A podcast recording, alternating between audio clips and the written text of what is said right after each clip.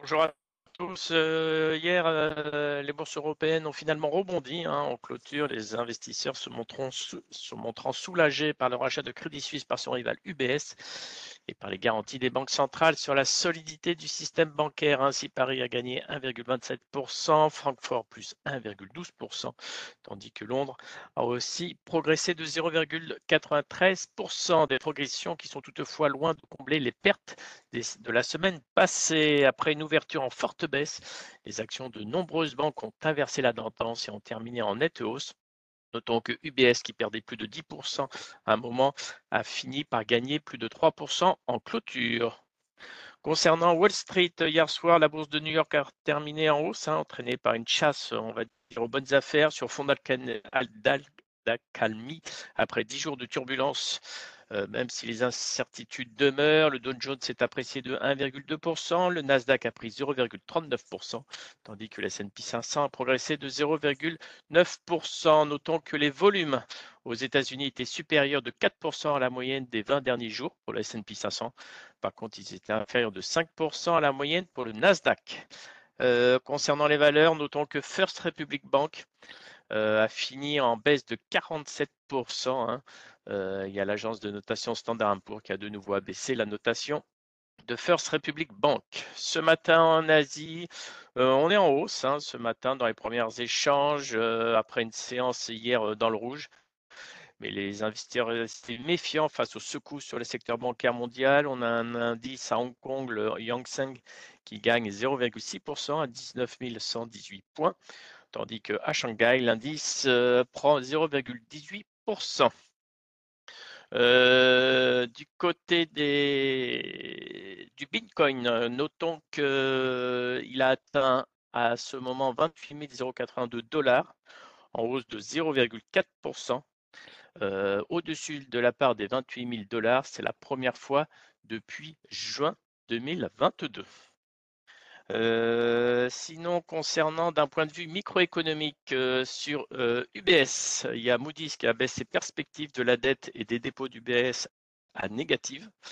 Toujours sur UBS, c'est cette fois-ci Standard Poor's qui abaisse les perspectives à négative sur l'intégration de Crédit Suisse. concernant le secteur automobile, toujours d'un point de vue micro, on a les ventes de voitures neuves dans l'Union européenne qui ont continué à rebondir en février, toujours notamment grâce aux ventes du groupe Volkswagen et de Dacia. Concernant les résultats, on a RWE qui a publié ce matin. Euh, le chiffre d'affaires est ressorti à 38,37 milliards, alors que le consensus attendait 32,26. L'EBITDA ajusté est au-dessus du consensus également, il ressort à 6,31.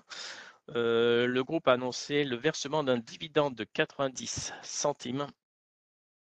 Et, les, et on a également un bénéfice net ajusté, ajusté pardon, qui est au-dessus du consensus, qui s'établit entre 2 à 2,7 alors que le consensus attendait 2,35 milliards d'euros. Euh, voilà, je vais laisser la parole à Nantes. Bonjour, juste une news ce matin donc avec Live qui annonce euh, prendre une participation de 49% au capital de la société finlandaise Flexense, euh, donc, euh, qui développe des projets d'hydrogène vert et renouvelable et des projets Power to X, donc c'est la transformation d'électricité en un autre vecteur énergétique. Depuis 2018, cette société de 19 personnes a développé un pipeline de plus d'1,5 GWh dont euh, notamment un projet de 300 MWh en Finlande qui devrait être mis en service euh, d'ici 2027 et un projet de 2,5 MWh de production d'hydrogène vert en Finlande. Euh, là aussi, la mise en service est prévue donc un peu plus tôt en 2025. cette prise de participation va s'accompagner d'une collaboration plus étroite entre les deux sociétés qui travaillent sur des projets communs depuis 2020 et cela devrait se traduire par une accélération des projets de LIFE en Europe du Nord, notamment en offshore. C'est tout pour aujourd'hui. Merci beaucoup Victor. Concernant les changements de recommandation sur Santander, il y a JP Morgan qui maintient sa recommandation à neutre sur le titre. Toujours JP Morgan confirme sa recommandation toujours neutre sur BBVA. Sur Allianz, il y a Berenberg qui reste favorable sur le dossier. Sur K plus S, JP Morgan reste, passe à l'achat sur le titre. Et enfin sur E.ON, RBC maintient sa recommandation à neutre. Concernant l'agenda du jour, on aura les ventes de logements existants à 15h. Et il y a Nike qui va publier après clôture. notons que l'élément majeur, ce sera demain à 19h avec la décision de la Fed sur ses taux. Et à ce jour, ce matin, le marché accorde une probabilité de 71% à une hausse de 25 points de base. Demain soir, compte 29% de probabilité de statu quo. Je laisse la parole à Lionel.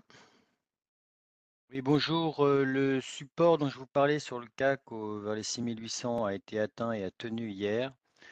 Donc en chandelier journalier, il y a une grande mèche basse sur ce niveau-là, préservation, puis remontée et euh, redémarrage, au moins rebond ensuite. Rebond qui se confirme ce matin, puisqu'on va ouvrir un, gap haussier vers, ouvrir vers 7110, donc au-dessus du plus haut d'hier. Donc la remontée se poursuit. Euh, l'idée, ce serait d'aller tester euh, la résistance des 7170, l'ancien support horizontal de fin février, début mars. Euh, qui avait déclenché la correction quand il avait été enfoncé. Donc euh, c'est le, niveau de résistance qu'on va suivre dans les prochains jours. Euh, à noter que le secteur bancaire également a préservé un support important. Il est venu chercher sa moyenne mobile de 100 jours haussière et il a retracé 62% des 50% de hausse qui, était, qui avait eu lieu entre octobre et février. Bonne journée. Merci, bonne séance à tous.